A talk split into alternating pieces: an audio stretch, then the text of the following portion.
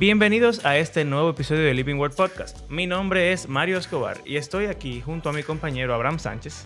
Y en el día de hoy vamos a hablar sobre la música cristiana y cómo la música en general, qué uno consume y por qué y por qué a veces es tan aburrido lo que los cristianos hacen en su tiempo libre, más o menos. Eh, así que nada, aquí vamos.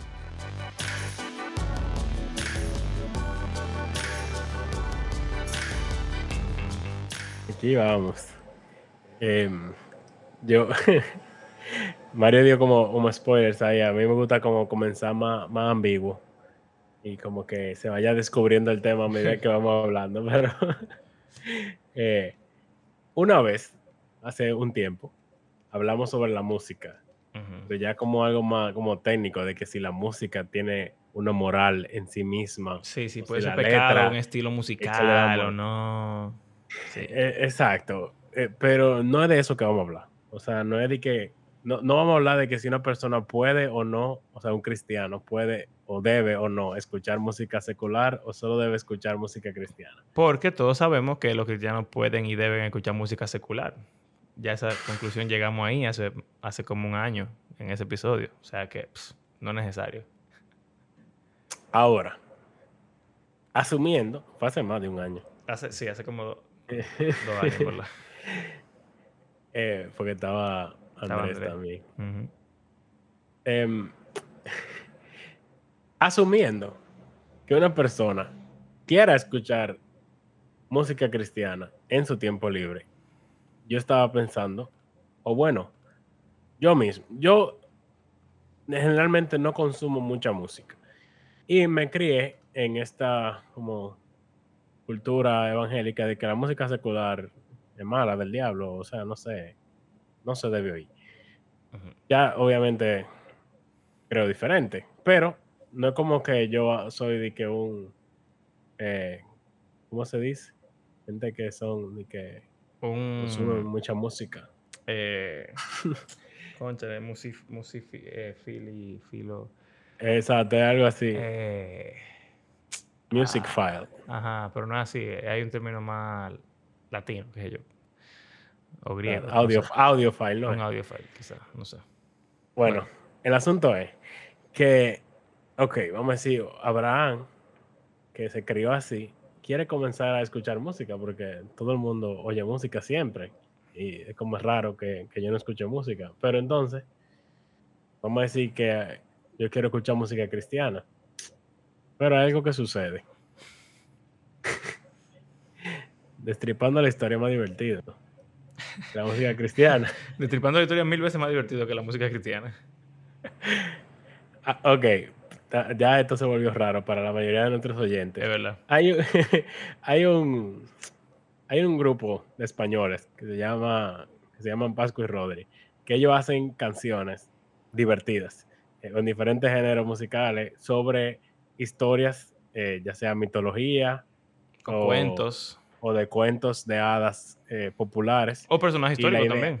Exacto, pero la idea principal es como que eh, Disney o Hollywood como que distorsiona drásticamente estas historias, entonces en sus canciones ellos como que cogen cosas así medio Disney, pero entonces le ponen una letra de lo que realmente la historia Exacto, como yo creo que el mejor ejemplo es que la Sirenita, por ejemplo. Todo el mundo sabe la historia de la Sirenita, Ariel, Bella y, Eric, y se casan al final y tienen una niña y bla, bla, bla. En el cuento original, la Sirenita se, se lo come, una cosa así lo mata. No, eh, rarísimo. Y, no, y entonces se suicida. se suicida, ajá, y, y una cosa sangrienta, pila de, de, horrible. Entonces, y Eric era malísimo. Ajá, Eric tenía esclavas sexuales, una cosa, una loquera. Loco, loco. Entonces, en, las canciones de ellos, ellos hacen la historia como era originalmente. Pero de una forma como jocosa y divertida y como que, no sé, interesante porque tienen diferentes géneros musicales y como que son, como que, aunque son seculares y usan, son españoles, así que tienen mala palabra y cosas. Pero son como que te hacen pasar un buen rato escuchándolo. Pero. Y tú aprendes también de las historias. Es que claro, eh, o sea, en verdad yo he aprendido mucho. Ahora, cuando yo lo comparo con las músicas cristianas que son, vamos a decir, que tienen buena teología, porque hay muchísima música cristiana de toda clase. Sí. Pero si tú quieres como que música cristiana con buena teología, y no solo eso, sino como que de algún modo asumimos que toda canción cristiana que vayamos a escuchar tiene que ser como de adoración. Y, que tiene que, y tiene que decir la palabra Como- Jesús obligado. Porque O, si o sea, no como que tiene que ser congregacional. Como que el enfoque de nosotros es buscar canciones como que se puedan cantar en un culto. Y ese es como el tipo de canciones que la gente tiende a escuchar también en su casa. Sí. Pero hay un problema, como decir. Y son canciones que alaban a Dios exclusivamente, Sí. casi siempre. Y como digo, esas canciones no son malas, pero algo que usted se va a dar cuenta si las escucha mucho y muchas diferentes, es que son prácticamente lo mismo todas. O sea, es como la misma, el mismo eh, género musical, la misma progresión de acordes. la o sea, tú sabes cuándo viene la estrofa, cuándo viene el coro, cuándo viene el puente. Eh, eh, son como muy predecibles y no solo, no solo musicalmente, sino que la letra es muy parecida todas. Todas las canciones son de lo mismo.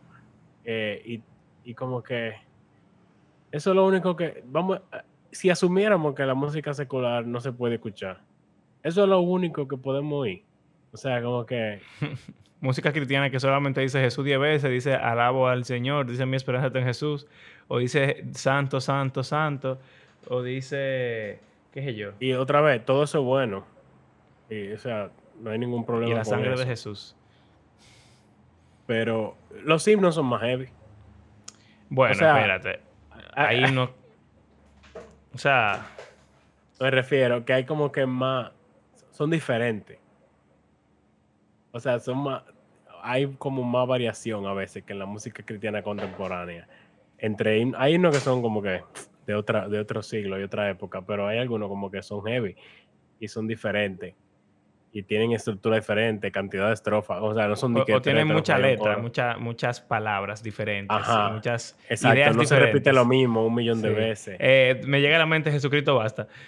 Que nada más dice dos cosas. Jesucristo basta y, y que tenemos sed y Jesús nos sacia. Ya, esa es la canción entera. Exacto, entera. Entonces, yo no sé qué tantas veces uno puede oír esa canción sin parar en, loco o rendirse con la música por completo. Y, o sea, suena, suena como muy venenoso, quizás. Pero yo creo que cada cosa tiene como su, su propósito. Entonces, quizás esas canciones son muy buenas, cantarlas en un culto, con la congregación completa, todo el mundo cantando. Y cantársela a Eh, Dios. Exacto, cantársela a Dios. Ahora, ¿qué de cuando uno está en su casa, en su tiempo libre, o manejando en el carro, y uno quiere escuchar música, y uno quiere escuchar música cristiana, pero no necesariamente va a montar un culto de adoración y alabanza? Bueno, eh, eh, lo primero que quiero decir es que es importante hacer la distinción de escuchar música para entretenerte y escuchar música para alabar a Dios. Porque, o sea, una tiene un propósito específico dirigido a hablar con Dios, es una oración que tú le haces a Él, y por eso en congregación o quizá en un momento personal de alabanza, pues súper, tú te sientas y tú te pones a cantarle al Señor y bien. Pero la música que la gente oye de forma normal es para tu propia satisfacción. Es como cuando te sientas a ver una película o a leer un libro. Tú lo haces porque te interesa.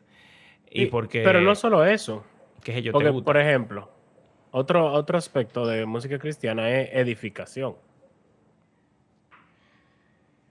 Por ejemplo, o sea, Bueno. no es que no es una canción a través de la cual tú adoras o alabas directamente, pero una canción que te enseña sobre Está bien, pero sobre yo la creo, Biblia, yo creo Dios. que yo creo que eso es un, un componente secundario. Es como destripando la historia. Destripando la historia es música educativa, literalmente. sí, Ese es su propósito, enseñar historias.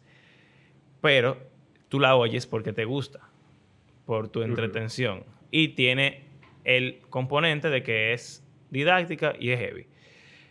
Eh, pienso, ahora que tú dices eso, en el álbum que yo te enseñé de Sovereign Grace, de Theology, es de niños. Me Y gusta son- muchísimo. Es muy heavy. Son canciones para niños, para tú cantarla en una escuela dominical, que enseña teología sistemática. De una forma que los niños la pueden entender y es muy heavy. Porque son canciones todas diferentes, estilos musicales muy diferentes. Está la del pecado, que es como es chulísima. eh, con guitarra, así, muy, muy Oye, como parece algo así de villano de Disney. De villano de Disney. La voz del el cantante es una persona que canta muy grave. eh, es muy heavy, es muy heavy. Y hay una que tiene un rap con Le Cree y, y como que, o sea, son, todas las canciones son sumamente diferentes y el propósito es enseñar, pero cuando el niño la oye, eh, son simplemente canciones heavy, que le parecen interés divertidas y disfruta su clase de escuela dominical y además aprende.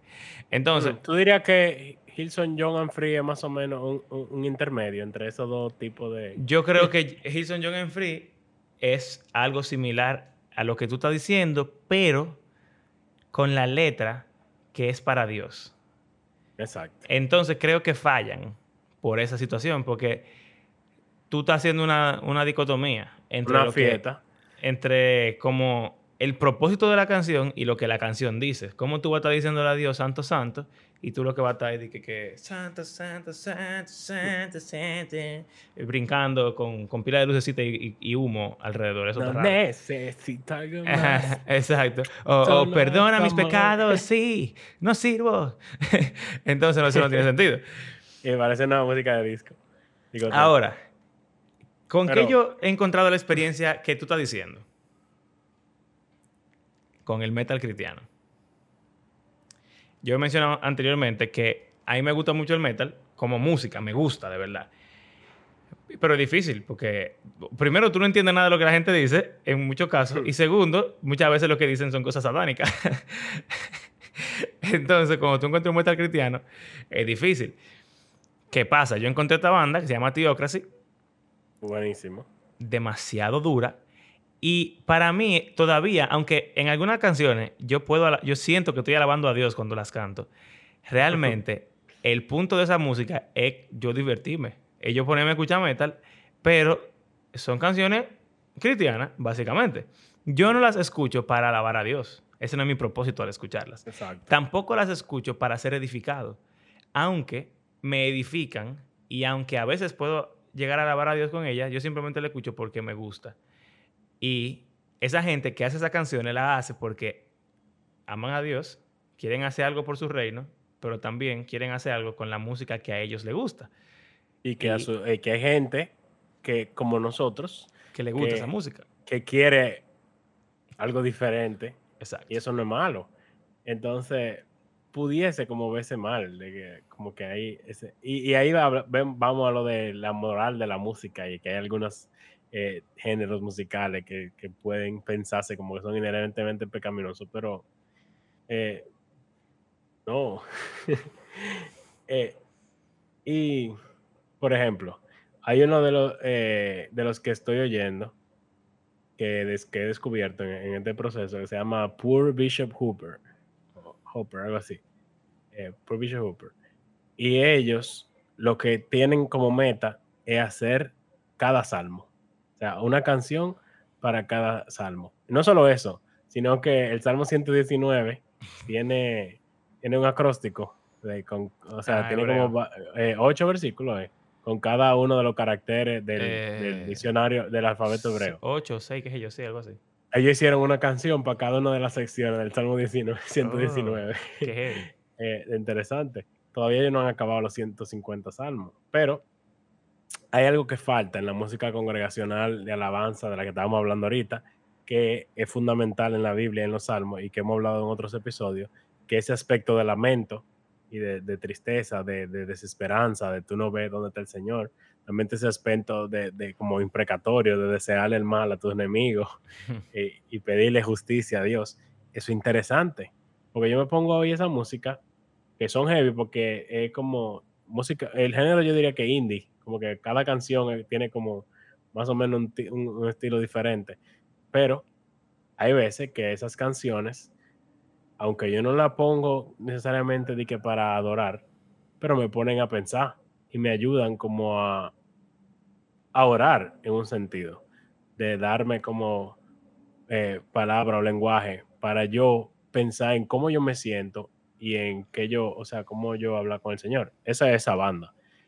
Que para mí, como que los salmos es uno de sus propósitos y oírlo eh, con, música, como que ayuda a eso. Tú sabes que otra, otra, otro género que me hace sentir eso es el hip hop y el rap cristiano. A mí me gusta mucho el rap. Y me gusta cuando la gente tiene esa capacidad de rimar y de hacer tiradera. Y eso es. O sea, hay que ser inteligente para tú poder escribir un rap bueno. Y. Hay, oye, los rap cristianos son duros, papá. Hay rap cristianos que le tiran al pecado de la gente. Hay rap cristianos que le tiran al ser falso cristiano. Hay rap cristianos que hablan. Yo he oído uno. Yo he oído una vez de de Redimido, creo, que es una historia que cuenta. Ah, la de, una persona. No sé, no, no, no sé. Bueno, seguramente es esa. Pero es, como un testimonio de una persona que, que, estaba en una vida malísima y como su historia de cómo, se convirtió, Señor, su vida se transformó y todo eso. Y, o sea, no una canción de adoración, no. una canción que tú cantes en un culto, pero una canción buenísima. Es una canción que tú oyes cuando tú estás caminando en la calle y tú estás vibing ahí, eh, y tú estás pensando, concha, el Señor le transformó la vida a esta persona y el Señor es bueno. O qué sé yo, cualquier cosa. Es heavy.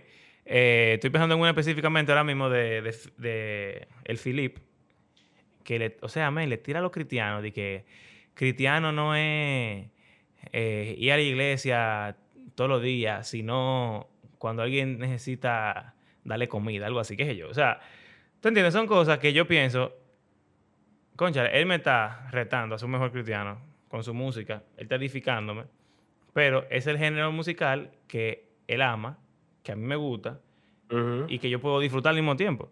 Entonces es como un proyecto doble de tú hacer arte como el arte fue diseñado para tú expresar lo que tú quieres, lo que tú sientes, lo que tú crees. Y también como el arte funciona como un negocio en nuestra cultura, que es para entretener a otras personas que se identifican con tu arte.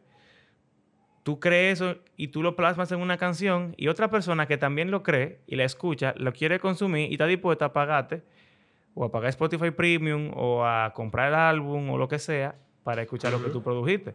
Y eso está genial, eso es súper.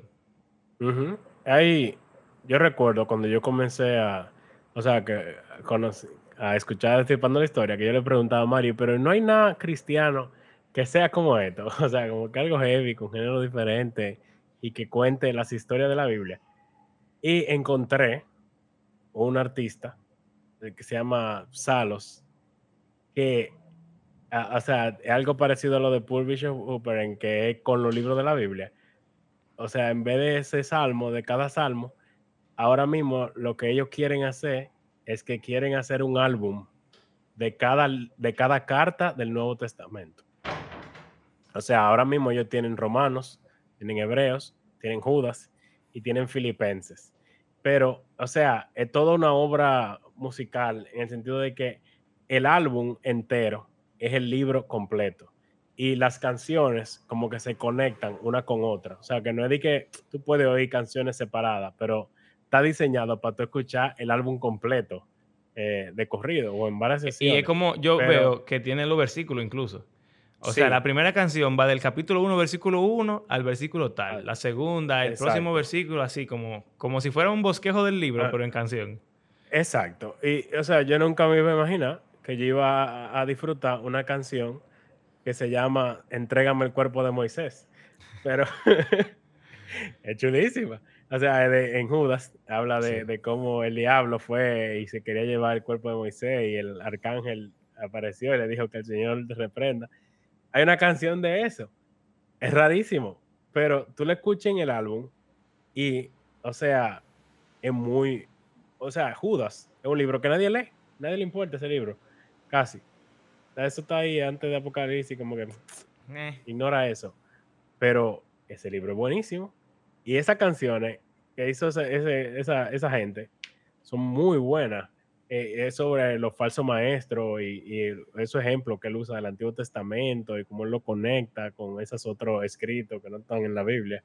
Eh, pero como que advirtiendo a que, o sea, o retando a los cristianos a que luchen la batalla de la fe y que no se vendan por, eh, por, dinero. Por...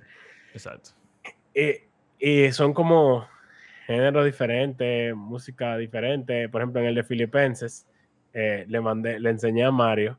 Hay un rap en una de las canciones con uno, un artista famoso que él es rapero cristiano también, que se llama Shyline. Y eh, en la parte de Filipenses, donde Pablo está diciendo como él es el mejor judío, y, o sea, como que las cosas en las él se gloriaba antes.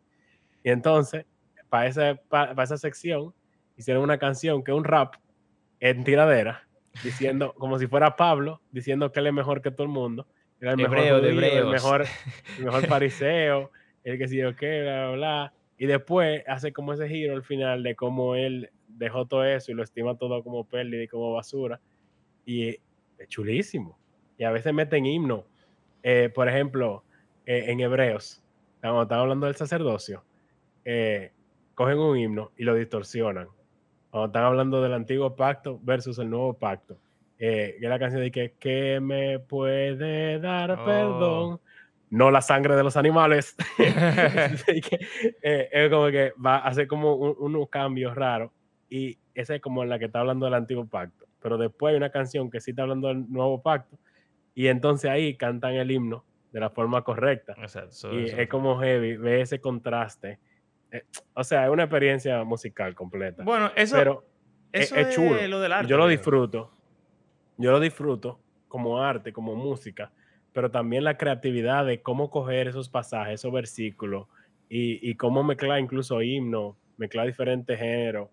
Eh, y, o sea, yo lo oigo y, me gusta. Y yo puedo oírlo de nuevo.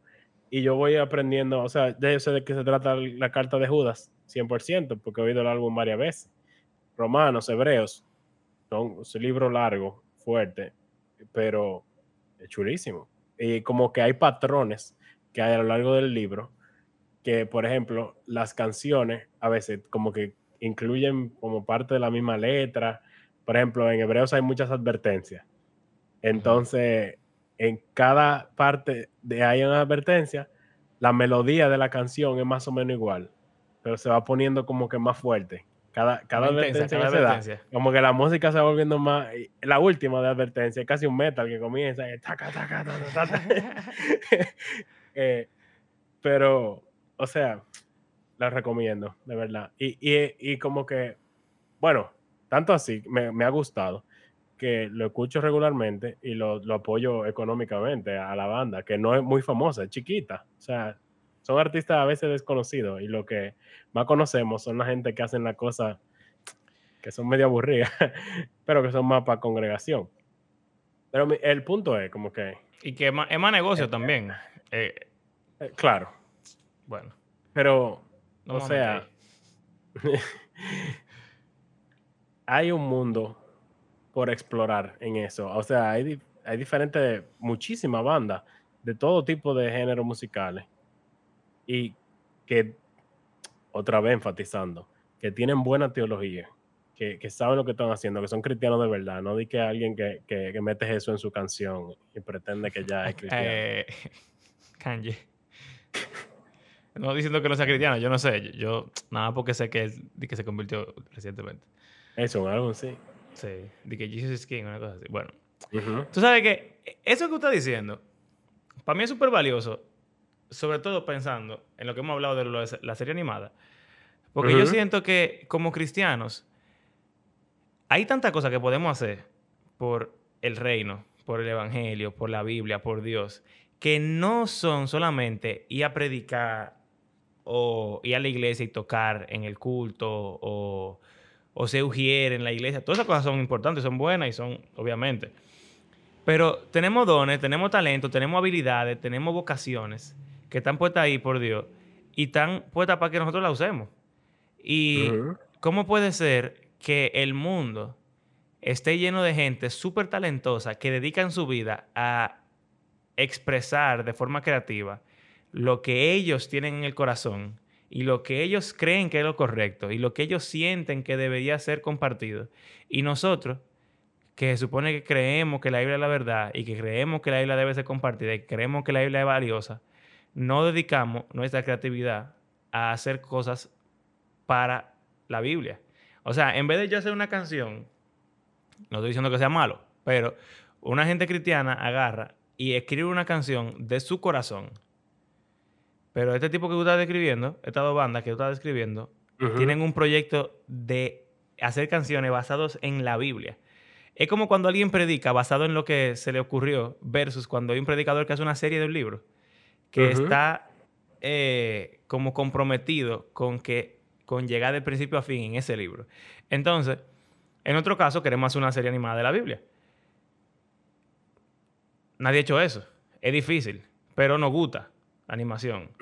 Eh, queremos ser creativos, queremos contar historias, queremos hacer este arte que nos, que nos gusta desde que somos chiquitos la Biblia nos cambió la vida y creemos que podemos hacer algo con eso. Y ya de ahí sale un proyecto que quién sabe lo que puede pasar.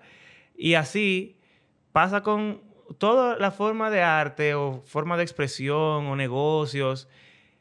Eh, cualquier cosa, uno puede dedicarla al Señor o a, la obra de, a la causa de Cristo de formas sumamente creativas.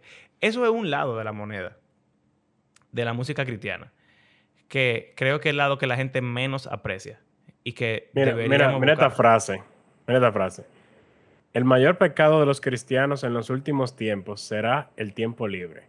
El estar enfrente de la pantalla del celular o de la computadora horas y horas perdiendo el tiempo, sin orar, sin leer la Biblia ni predicar. Es una frase que tú dices como que tiene sentido, está bien. Pero, eh, o sea, esas tres cosas. Esa frase, Exacto, para enfatizar el cómo nosotros hemos como minimizado nuestro rol como iglesia, como reino de Dios, a simplemente, hasta en cierto modo, enfocarnos en nosotros mismos. Claro, porque orar y, y, leer la Biblia, eso es para ti.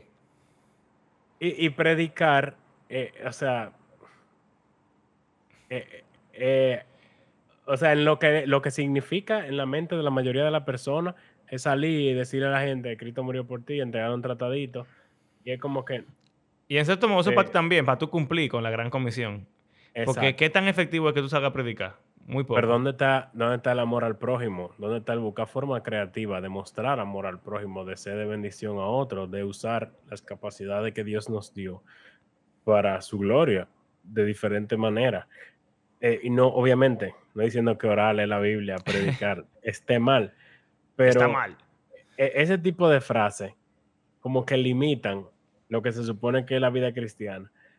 Hasta un extremo de que incluso hace algo que no es malo. Por ejemplo, si, si yo estoy viendo una, una, serie o una película con mi esposa un día, así de la semana, y que alguien venga y me diga, ustedes están ahí perdiendo el tiempo en vez de poder estar leyendo la Biblia. Yo como que, o sea, como que para una persona así, yo tengo que, si, si tengo tiempo libre y no estoy leyendo la Biblia, orando o predicando, yo estoy pecando. Y es como que, wow, qué lamentable que, tengamos como una visión tan reducida. Sí, hombre. es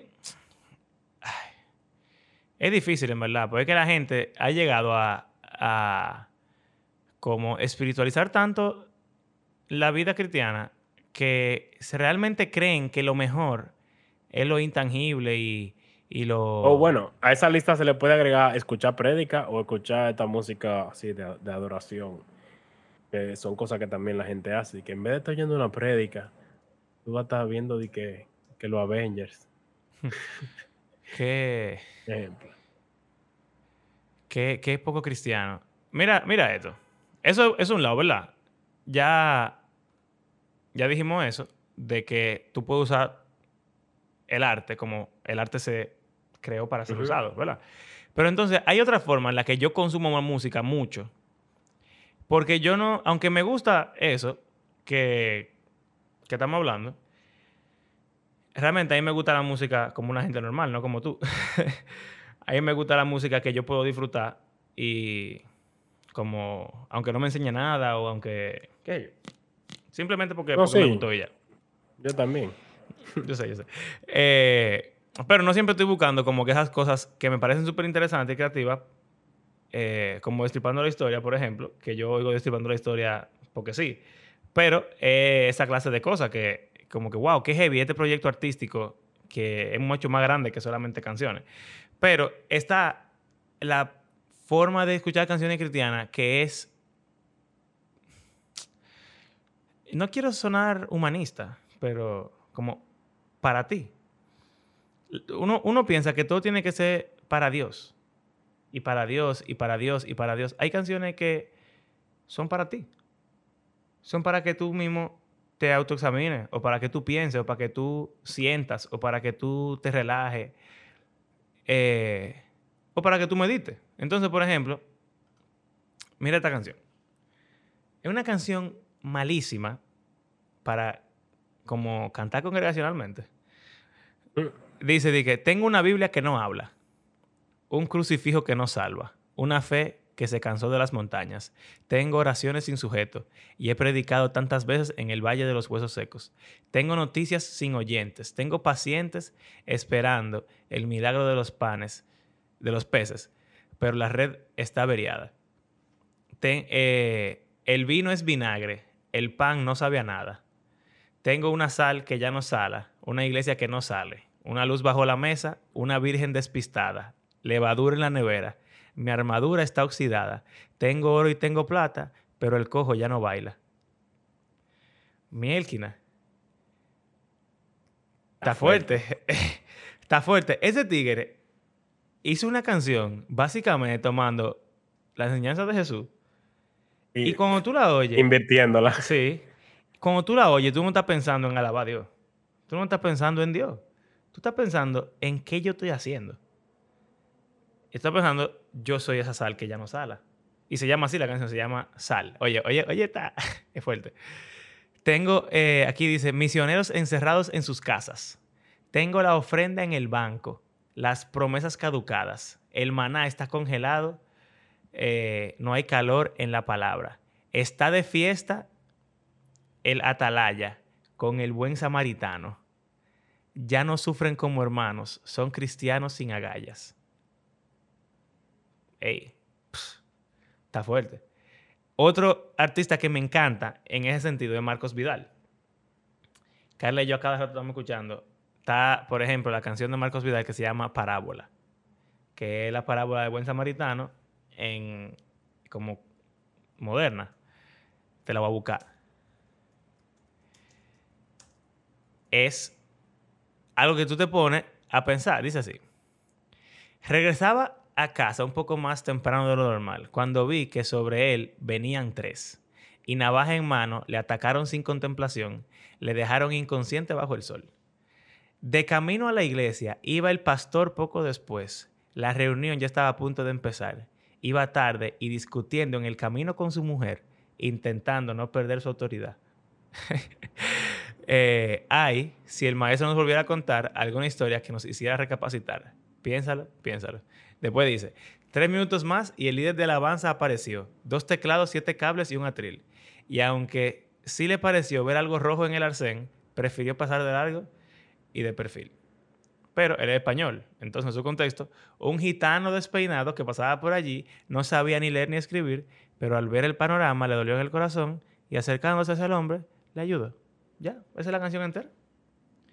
O sea, está fuerte. Eh, Marcos Vidal tiene tantas canciones así que yo de verdad me siento escucharlo. Y yo no puedo decirte que yo alabo a Dios con esa canción. Ese no es mi objetivo. Mm. Otra persona que me gusta mucho, aunque lo critican bastante por eso, es Jesús Romero.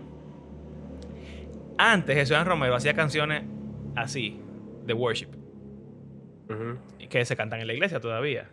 Aunque siempre han sido muy creativas sus canciones y no son tan convencionales, pero son canciones para alabar a Dios. En sus últimos álbumes, él ha sido mucho menos worship y mucho más poesía, yo, reflexivo. El último álbum de él se llama Origen y Esencia. Sí, no es suficientemente reflexivo. todo el nombre eh, lo dice todo, ¿verdad?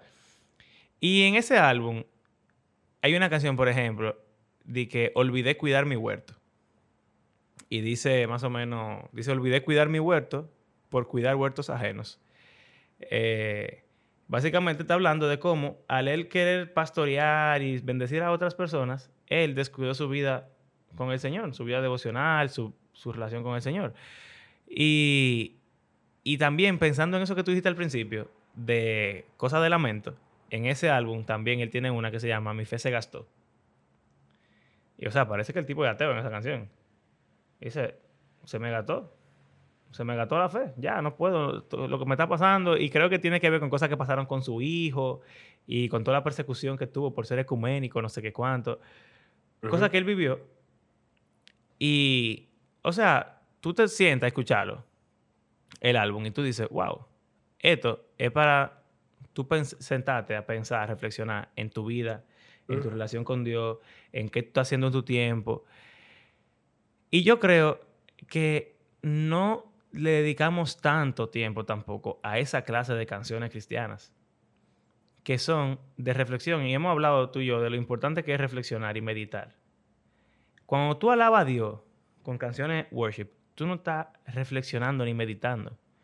Tú estás simplemente sintiendo cosas positivas o, en cualquier caso, cambiando emociones negativas por emociones positivas a la luz de promesa bíblica que están puestas ahí en una canción. No está mal. Pero tú no estás pensando, tú no estás meditando, tú no estás construyendo nada en tu mente. Y eh, que estábamos hablando antes de empezar el episodio, así como los salmos son las oraciones de David y de, y de Moisés y de Asaf y de pila de gente que estaban pasando por, y los hijos de Coré, eh, que estaban pasando por momentos difíciles, por momentos de enemistad con personas, de persecución, de odio, de duda, de dolor. Ellos oraban y esas oraciones la convertían en música y esos son los salmos. Eso pasó hace 3.000 años, 3.500 años. Y hoy en día todavía hay personas que son artistas y que en su vida... Inspirado por el espíritu. No quizá a nivel de, de, de, de Biblia, exacto, para que no nos maten. pero inspirado por el Señor a escribir lo que Él le pone en su corazón. ¿Y con qué lo hacen? Con su lenguaje espiritual, su lenguaje de oración. Y nosotros, así como aprendemos a orar leyendo los salmos, podemos aprender a orar escuchando música. Y podemos convertir canciones en nuestras oraciones. Y yo siento que eso no hace falta. No, hay, no solamente debemos orar al Señor para glorificarlo y para alabarlo. A él le gusta que lo alaben, pero como dice David en el Salmo 51, el Señor no quiere sacrificio. Él quiere un corazón contrito y humillado y obediencia.